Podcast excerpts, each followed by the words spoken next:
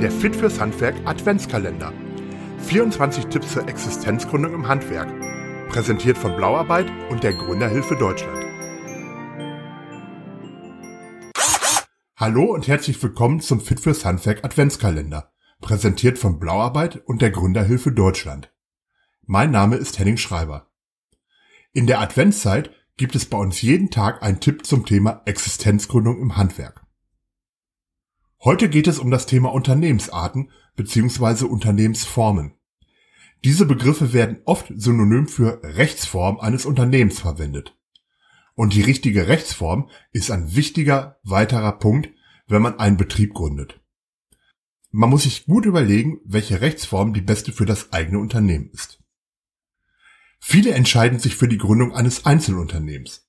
Die Vorteile? Man entscheidet alles selbst, die Gewinne des Betriebs stehen dem Inhaber zu. Man ist flexibel und es ist relativ unbürokratisch.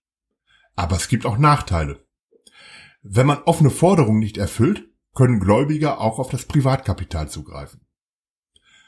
Gründet man nicht allein, ist die Personengesellschaft die richtige Form, auch GBR genannt, Gesellschaft bürgerlichen Rechts. Die Gründung ist relativ unbürokratisch und man braucht kein Mindestkapital. Aber auch hier haften die Gesellschafter mit ihrem Privatvermögen. Wenn man sein eigener Chef bleiben möchte, aber trotzdem einem oder mehreren Geldgebern eine Beteiligung anbieten möchte, ist die KG, die Kommanditgesellschaft, die beste Wahl. Geschäftspartner können Kapital mit einbringen, aber sie führen die Geschäfte nicht. Eine weitere Form ist die GmbH, die Gesellschaft mit beschränkter Haftung. Hier haftet man nicht mit dem Privatvermögen. Man muss aber ein Stammkapital von mindestens 25.000 Euro hinterlegen. Der organisatorische Aufwand ist relativ hoch. Gründet man mit mehreren Partnern, braucht man einen Gesellschaftsvertrag. Und eine GmbH setzt einen Geschäftsführer voraus. Entweder übernimmt man den Posten als einer der Inhaber selbst oder man stellt jemand ein. Noch aufwendiger als die Gründung einer GmbH ist die Gründung einer Aktiengesellschaft. Somit kommt sie für viele Gründer erstmal nicht in Frage.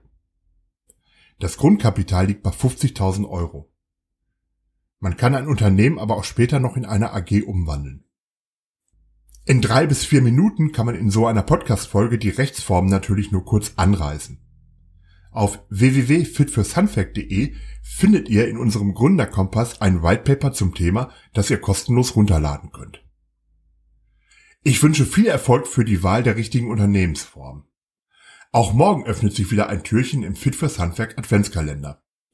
Wenn du keine Folge mit unseren Gründertipps verpassen möchtest, abonniere einfach diesen Podcast oder besuche fitfürshandwerk.de. Bis morgen, wir hören uns.